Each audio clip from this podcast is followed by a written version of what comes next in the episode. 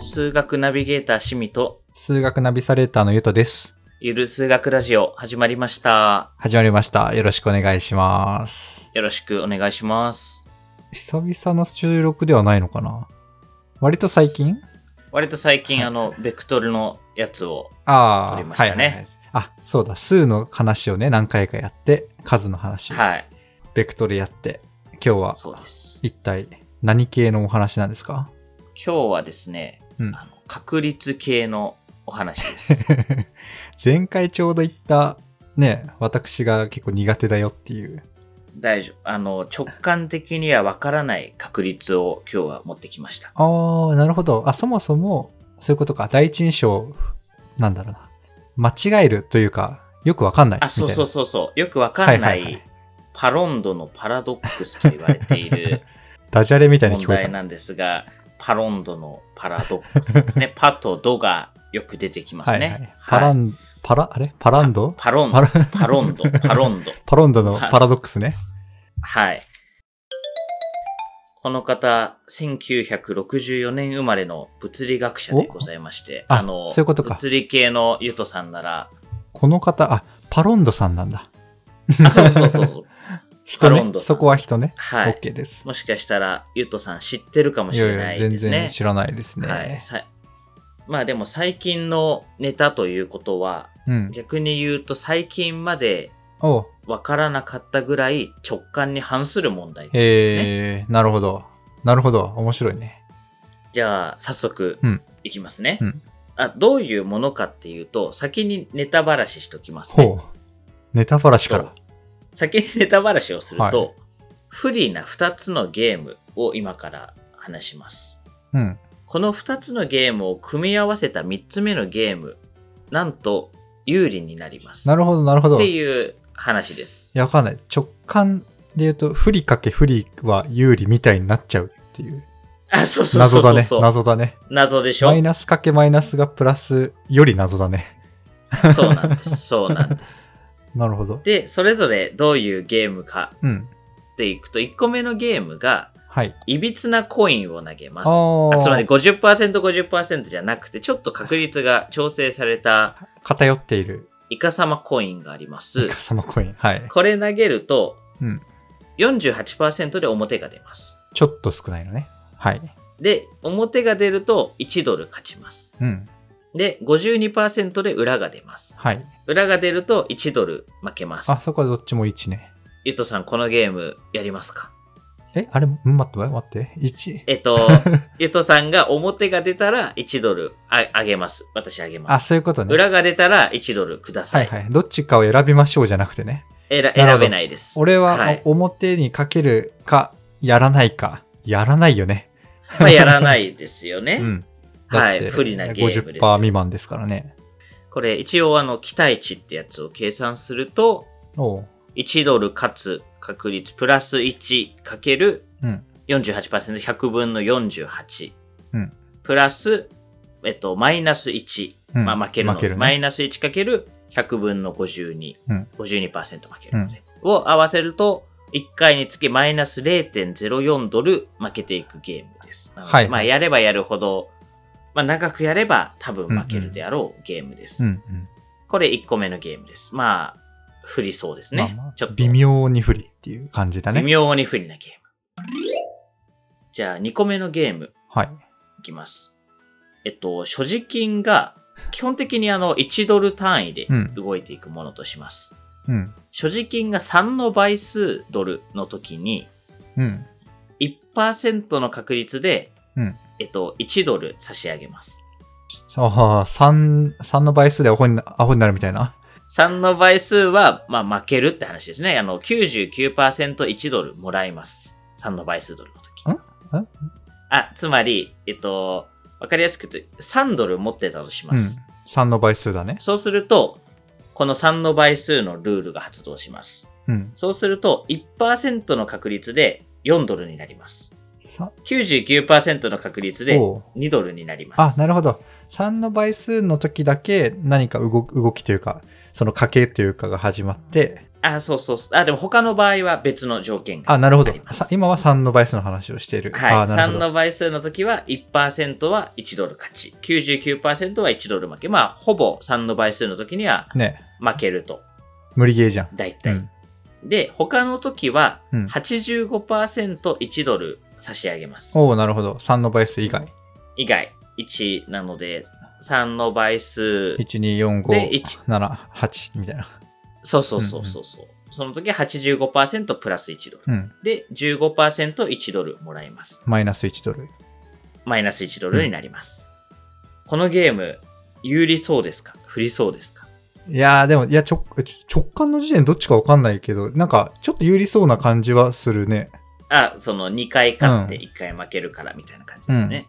じゃあ、あの、もうこれ、まあ大体勝てる負けるをもう一旦勝つ負けるにしたとすると、えっと、0ドル、最初は、あ、もう0、1ドルだから始まると、それ1ドルの時は、まあ、勝ちますね。85%勝つから。勝つ2ドルになります。方が確率が高い。高い。うんで、2ドルの時も勝つ確率が高いから、まあ、勝つとしたら3ドルになります。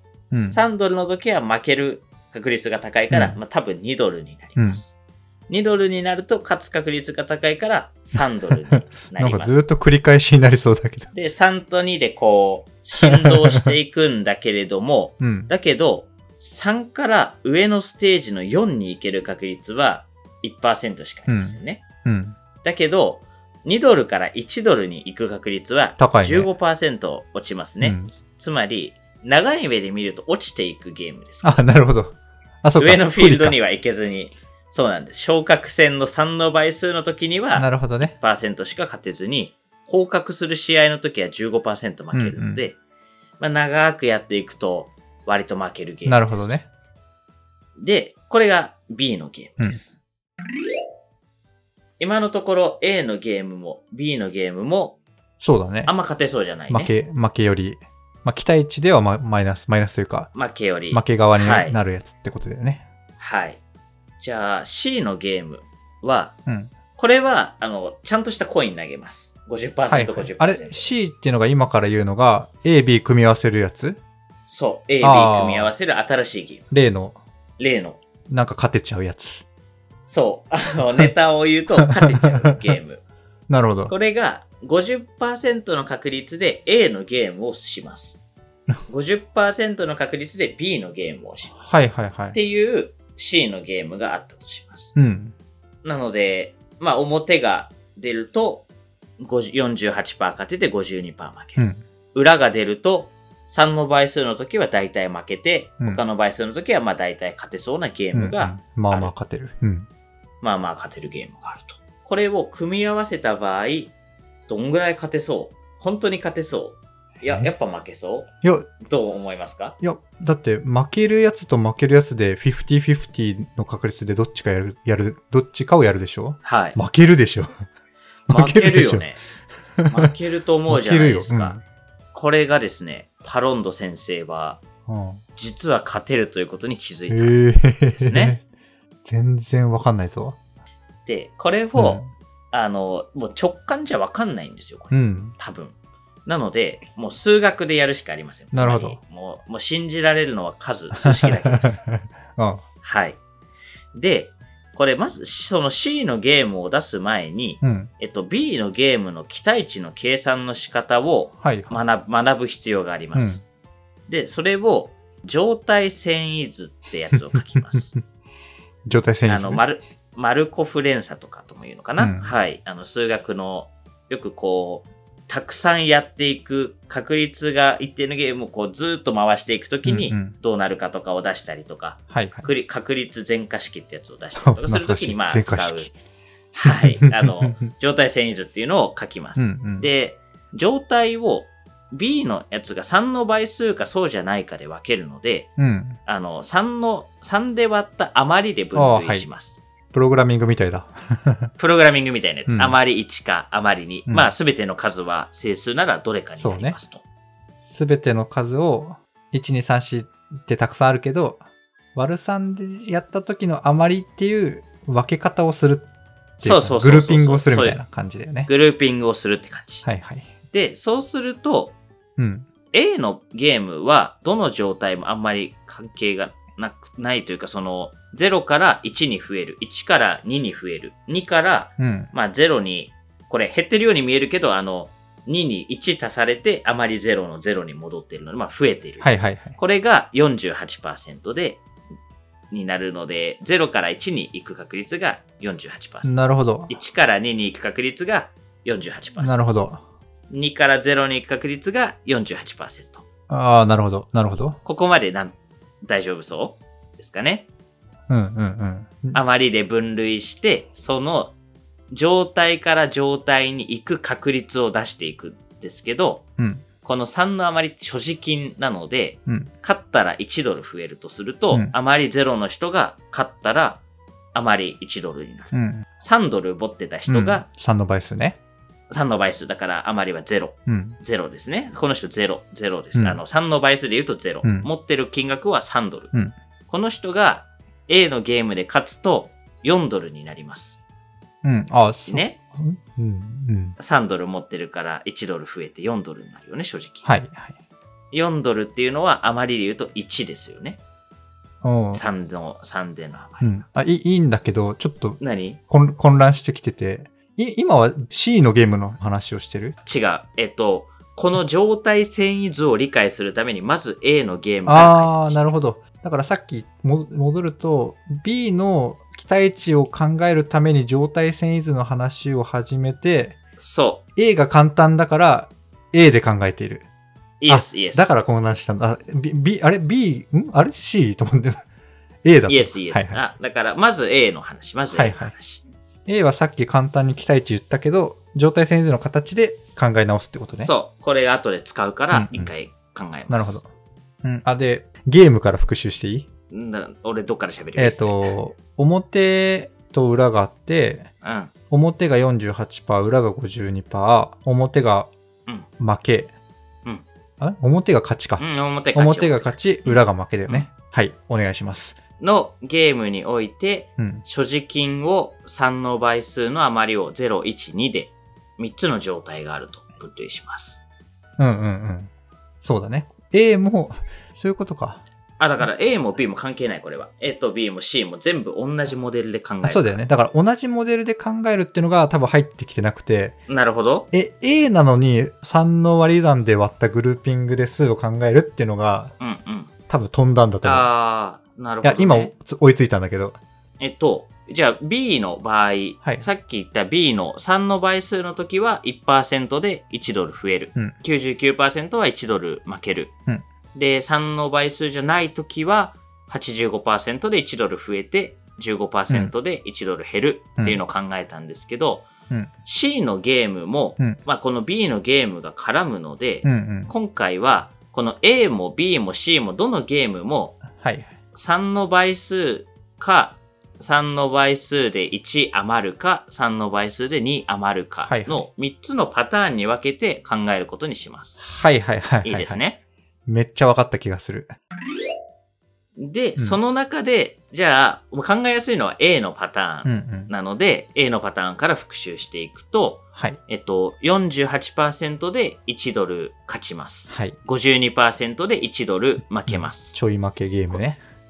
ちょい負けゲームを、この状態遷移図っていうその3の倍数での余りで分類していくと、はいはい。余りが0の状態から余りが1の状態に行くっていうのは、はいはい。どんな状態だ？例えば3の倍数で余りが0っていうのは3ドル持ってた人が、うん。えっと、余り1になるってことは4ドルになる時勝つとき。なので、勝ってる時ですね。うん。なので0から1に行くのは48%うん。うん。いきます。なるほど。で、今度、じゃあ、えっと、0と1で言うと、1、余り1の時から余り0になる時。うん。例えば4ドル持ってた人が3ドルにはい。減っちゃうよ。これが52%うん。ですね。そうね。で、1と2で考えても、1、えっと、4ドル持ってた人が今度5ドルになるのが1から2になることなので、勝つ確率である余りにね48%がうん。1から2に、余り2に行く。なるほど。で、余り2から余り1に行くのは、うん。5ドルから4ドルに負けたパターンそうね。なので52%ではい1に戻ります。はいはい。で、今度0と2、つまりあまりなしとあまり2うん。の動きで言うと、うんえっと、3ドル持っていた人が2ドルに、うん負けた方ね。これ負ける方なので52%で0から2になります。はいはい。で、2、だから5ドル持ってた人が0、6ドルになるには、うん。これ勝ってるから48%。あまり、あまり2から0。あまり2からあまり0うんですね。これを0、1、2って3つの状態を書いて、うんうんその、それぞれ何パーセントで動くかっていうのをこう、矢印と数字でつないでいくものを状態遷移図って言います。ああ、はいはい。なるほど。この同じ図を数字が変わるだけで0、1、2があって、うんうん。0から1に行く矢印、1から0に行く矢印、1から2、2から1、0から2、うん2から0の矢印がある図がなるほど。B で書いたときにはいはい。どうなるかっていうどうと、なるんですか？えっと、うん。どうなるかっていうとですね、これ、3の倍数がかかるところから行きましょうか。はいはい。えっと3の倍数の時だけめっちゃ負けるんだっけ？めっちゃ 99%負ける。だから、0からうん1に行くっていうのは1%です。?0 から1が、ああ、3の倍数の時に勝つ時か。そうです。はいはい、1%ね。で、0から2に負ける確率が99%です。うんうんうん。で、えっと、99%。で、今度じゃあ、他、えっと、いいのかな？じゃあ1から2。うん、でつまり他から他ですね。これもう、あの、まあまあ勝つやつね。だと、えっと、1勝つ確率、1から2に増えるのが85%。85%。2から1に負ける確率が15%。うん。で、えっと、1から0に負けるのも、うん、同じ、えっと、同じように15%負けます。減ってる方、でね。、え2から3に増える、まあだから2から0になるうんうん。確率は、これも大体勝つから85%。85%。うん、で、えっと、これらを、うん。これ絵にしてみると、うん。あの、どの状態に、こう、水が溜まりそうというか、なんか例えばこれ、お水を流していったとして、この1%確率、99%の確率で、こう、水が動いていきまくって循環していったとします。うん。めっちゃ時間をかけていくと、大体、ああ。0と1と2にいるのは、その期待値というか、その確率を表すものとします。はいはい。で、そうすると、どの数字にいなそうっていう感覚、わかる？あ、どの筋にいなそう？そう。え、でもそれは3の倍数で書く、勝つ時のでいう、そう。えっ、と、0から1の矢印そう。の部分が、まあ、1にいなそうっていうことになるのかな？つまり、そう、1にいなくて0と2にめっちゃ溜まるんですね、これ。うんうんうんで、一応これを、あの、数式で計算しようとすると、その、うん。うん。0に来る場合、0にいる確率っていうのが、はい。えっと、1にいる確率かける15%だから、100分の15。はいはい。と、プラス、2にいるところから85%勝つから100分の85。はいはい。とかってやっていくで、とやっていくと一応こう、なんか連立方程式みたいに解けるんですよね。ああ、なるほど。で、0にいる確率と1にいる確率と2にいる確率って、うんうん。これでなんか他の場所にいることはもうありえないので、はいはい。全部足したら1にそうだよねなります。うん。100%が1だからね、確率では。そうです、そうです。うん。これをやると、0にいる確率、長くやってた時、うんうんこれが4 43.6%ゼロ。いるそうです。ほうほうゼロ。は半分弱ゼロにいるんだ。そうです。で、真ん中にいる確率、1にいる確率は7.8%。まあ、ほとんどいません。はいはい。7.8。はい。で、2にいる確率が49.2%。おーまあ、約半分分ぐらいがいます。っていう風にすると、うんこう、どの場所にいるかっていう確率が計算できて、うん。その確率かける、うん。あの、勝つ確率、負ける確率で、こう、期待値を計算できるようになるんですね。はいはい。確かに。で、それを計算すると、はい。0.0224ドル負ける。ああ、負けるね。マイナス、うん。はい、マイナスになります。うん。なので、B のゲームを負けることが、まあ、まず分かりましたと。うん。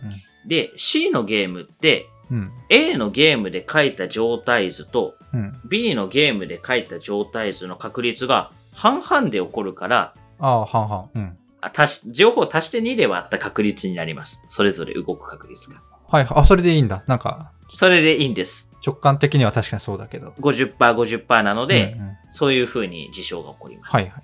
で、そうすると、うん。はしょるけれども計算してもいいんですけど、0にいる確率が35.4%、はいはい。1にいる確率が22.7%、はいはい。結構増えた。2にいる確率が41.9%っおお結構下がった。ていう状態になるんですがう、んうん。これで期待値を同じように計算すると、はいはい。0.16362ドルプラス。プラスになるんですよね。おー不思議じゃないですか？全然わかんないよ。ねもう初めからね、プラスになると聞いて始めてるけど、全然信じられませんけど。はい。不思議なんです、これ。これがですね、うん。言うならばですね、うん。えっと、A のゲームって平凡、なんか普も通な、う超シンプ一般的な、超シンプルな人。で、B ってすごいエッジが効いた人なんですよ。うん。つまりなんか超と、長所な時には力を発揮する。短所な時には力を発揮しないみたいな感覚です。うん。そういう人たちを組み合わせると、実はプラスになるチームが作れますよっていう、はい、あの、マネジメント理論の話でえ、ございますっていうと意味わかんないんですけど、あの、そんなのにつ使われるというか、あの、い言われる話なんだ。あこれはですね、あの、これを上げてるうん。元ネタをこういろいろ調べると、あ、そうやって、そういうことを言い表してるようにも見えるねって、確かに。とある人がコメンコメントをしていたっていう。はい、あの、実際に、あの、マネジメントの学者ではない、ないですけどどね。でもなんか、そう言われていて、生物学とかでも、こうやってなんか、うん。不利な状、ななんだろう、その、遺伝とかいろいろその、優勢とか劣勢とか不利な条件をこう掛け合わせたときに、実はプラスになる事象なるほどねとかって、なんか強くなっちゃうみたいな。結構世の中あるらしくて、えでもですね、皆さん直感で負けると思ったと思うんですけど、ー。うん。これ、あの、多くの場合は負けるんですよ。ああ、なるほどね。実は、組み合わせても。あ つまり今回の特殊なんだ。調合の仕方が超絶妙なんですよ。なるほどねこの48%、52%を、例えばこれ49%、51%とかにしたら、うん。また事象が変わるうん、うん。かもしれないとかね。ほ3の倍数と他のこの99%、1%っていうのをもうちょっと確率変えると、実はもうどうやっても負けるゲームになるとか、う。うん。まあそういうことがあってですね。なるほど。プログラミングできる方はそれをこういろいろ数字を変えて、シミュレーションとかを回したりすると、確かに。なんかあの、ずーっとやっていくと勝ち負けみたいな分布をするようなはいはいこ。とをすると結構面白い学問とされてるんですが、うん。まあ今日は直感に反するものがあるよ。不思議だね。でもマネジメントとか生物とか世の中そうじゃねっていう話をうん。持ってきた感じですね。なるほどね。いや、全然わかんないけど、面白いね。全然わかんないよね。全然わかんないよ。あ、そう、そう、もう機械的に計算したらそうなるんだっていう。そうなんですよ。でもなんか本当にその、それぞれの状態にいる確率とそれぞれで起こるうん。事象のバランスなので、なんか本当にバランスなんだけど、うん。でもなんかこれって、あの、わかんないよ。でもあの、パチンコとかって、うん例えばね、核変モードに入るのが、うん。例えば、あ、ゼロの状態が普通にこう弾を回してる状態だとして、うん。1になると核変1みたいになって、うん。2になると核変2みたいなのになって、また最初の状態に戻ってきて、うん。期待値とかがこう変わるものがあったとするじゃないですか。うん。で、えっと、それもうまく調整すると、うん。今回は負けそうなゲームと負けそうなゲームを組み合わせたら勝てるって話なんですけど、うん。これあの全部の確率ひっくり返したら逆になるので、お勝てそうなゲームと勝てそうなゲームをやってるのに 実は負けるってなるじゃんはいはい。っていうのを、例えば、パチンコとか作ってる人とかは、もしかしたら、なんか核変起きたら勝ちそうじゃんみたいな。なるほどね。2が起きたらもっと勝ちそうじゃんとか思って、なんとなく見てると、しかも今日は大当たりの確率何パーセント増しとかってやってる時、あった時に、もう勝てそうじゃんって思って回してると、実は勝てないようにできてるゲームがあるのかもしれない。なるほどね。全然知らんけど、でもなんか直感的にはね、今言った感じ、まさにな気がするね。その、でだってさ、機械的に多分期待値出したらパチンコとかってマイナスってもう、誰もがし、誰も知ってるというか、ね。そうそうそうそでも、う。うん、ね、あ、でもまあ、いろいろあるか。心理的なのとか。いろいろあるね。いろいろありますけど、原因というかね、やっちゃう、楽しんじゃう要因。でもなんか、まさにね、勝ちそう勝ちそう、勝てないとか、ろはい。トータルで見ると実はちょい負けぐらいに落ち着くバランスみたいなのは、あ、そうそう。めっちゃ考えて設計されてそうだね。逆に大負けになりにくい設計にするとかも、こういう感覚で、そうだよねでき。るそれは負けすぎ負けすぎだとね、そりゃ、やらみんな来なくなっちゃいうんますもんね。そうそうそうそう。この絶妙なバランスが大切なのかもしれない。そうなんです。はい。えーいや、私はあの、マネジメントの話をしたかったんですけど、ちょっと喋るタイミングを早すぎて、最後にいい話として締める使えばよかったんですけど、これはそういう例えとしては、平均よりもちょっとできない人と、うん。たまに大活躍するけど、うん。大体負けてくる人、逆か。まあ、しか、B はなんかあれだね、と、と、特別な状態においてめちゃくちゃ成果を上げる人とかを組み合わせると、うん実はチームの総和としても勝てることがあるとうん。いうことなので、チームを作るマネージャーをしてる人は、この人使えねえなとか、うん。はい、思わずにですね、いいチームを作ると、人と人は組み合わせると、プラスになるとはいはい。ということで、1たす1は2とかじゃなくて、マイナスたすマイナスがプラスになることがあると、そういう確率の問題でございました。質問じゃないけど、それで思い出した本があって、うんうん。多様性の科学って読んではない？読んではなかった。面白いですよ。違うやつだその、あ、今の話とは全然違うんだけど、うんうん。チームが同じような人たちで集まると、なんだ、一人一人の能力が高くても、いい成果は上がんないというか、むしろ失敗するよとか。全然違う。まあ、それはね、結構アメリカの話だから、うんうん。人種とかの話は多いんだけど、人種とか全然違う人たちが集まった方がいいよねっていうのを、まあ、書いてる本がありまして、おすすめなので、ぜひ、しみ様も、聞いてくださった方も、ぜひ、お読みください。はい、おすすめです。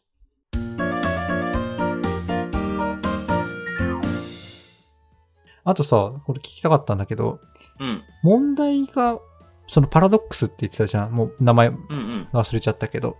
うん。あれ問題は一個普通に、なんだろう、あの完全数の問題みたいに、さっきの例の問題がドンとあって、これが、まあ本当に価値が優優勢というか、価値寄りになるのかみたいなうんうん研究ってこと、研究としてはどんないうものだったのかなって思って。あ、研究としては、うん多。分この状態遷移図の研究だと思ってて、えっと、はい。A が起こるその遷移状態遷移と B が起こる状態遷移、組み合わせたときに、どっちをその、要は期待値マイナスになる状態遷移同士を組み合わせるけど、プラスになる状態遷移が生まれるんです、みたいな。うんうんうんうん。な、な、なるほどなるほど結構多分多分シミュレーション的なんだとは思う、この研究自体は。この確率を動かしたときにうん、うなるほど、ね。どうなるかとか、もっと研究していくと、これがそもそも状態遷移図として成立すさせていいものとさせちゃいけないものって確率にあって、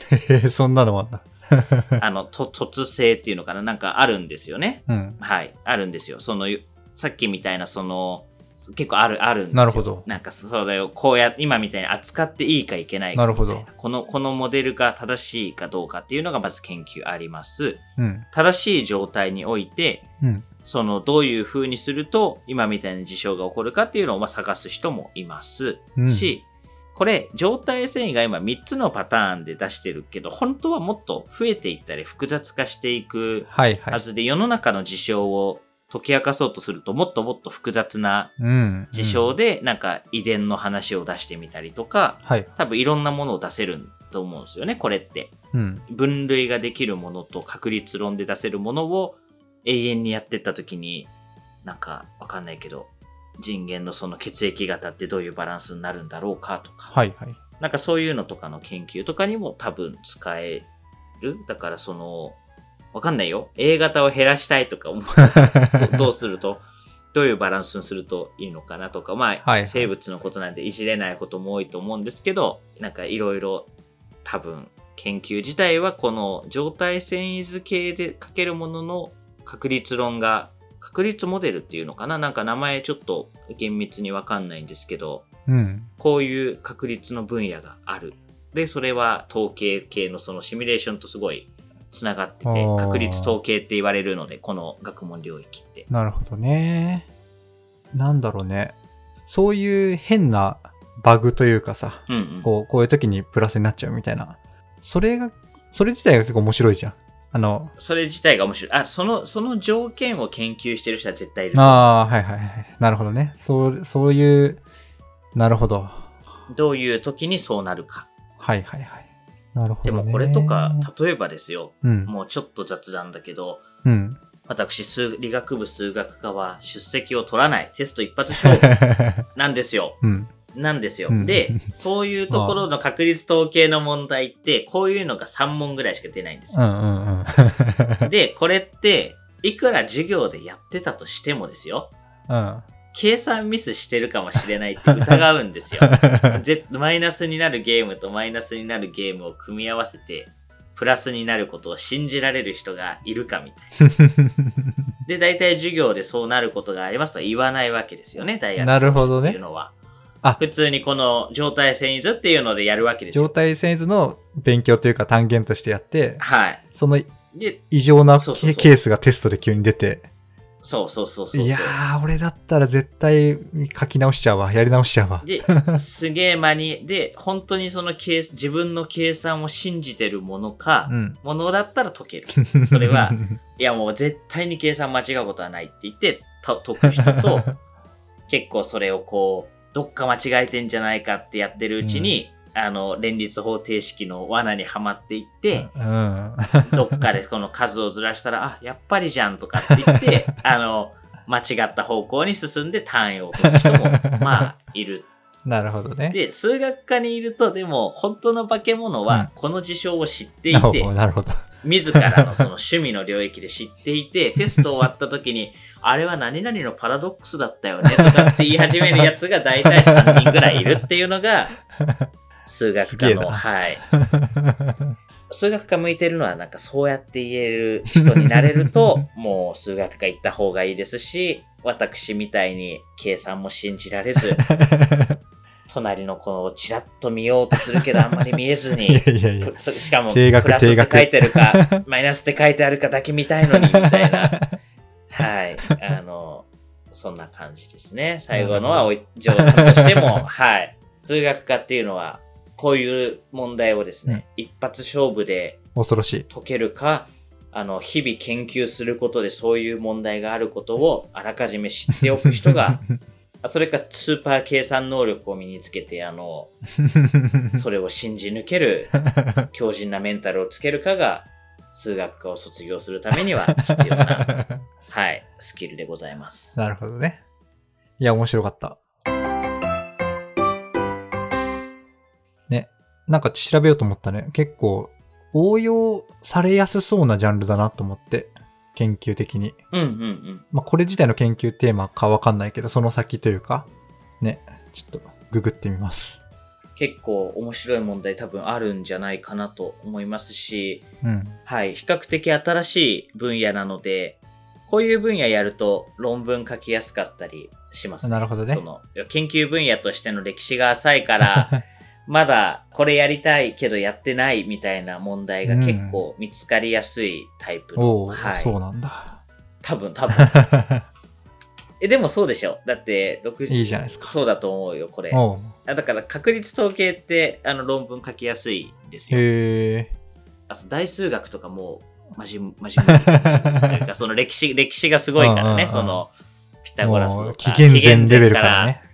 計算されて、天才たちがもう大体のものを証明して、それをさらに発展させろっていうのは難しいんですが、はい。確率統計学は割と、コン。ピューターの発展とともに、その統計ができるようになるとともに、あ、そっあのかそっか。できることが広がってるっていう歴史的背景踏まえても、うん。割と新しい学問なるほどね。はい。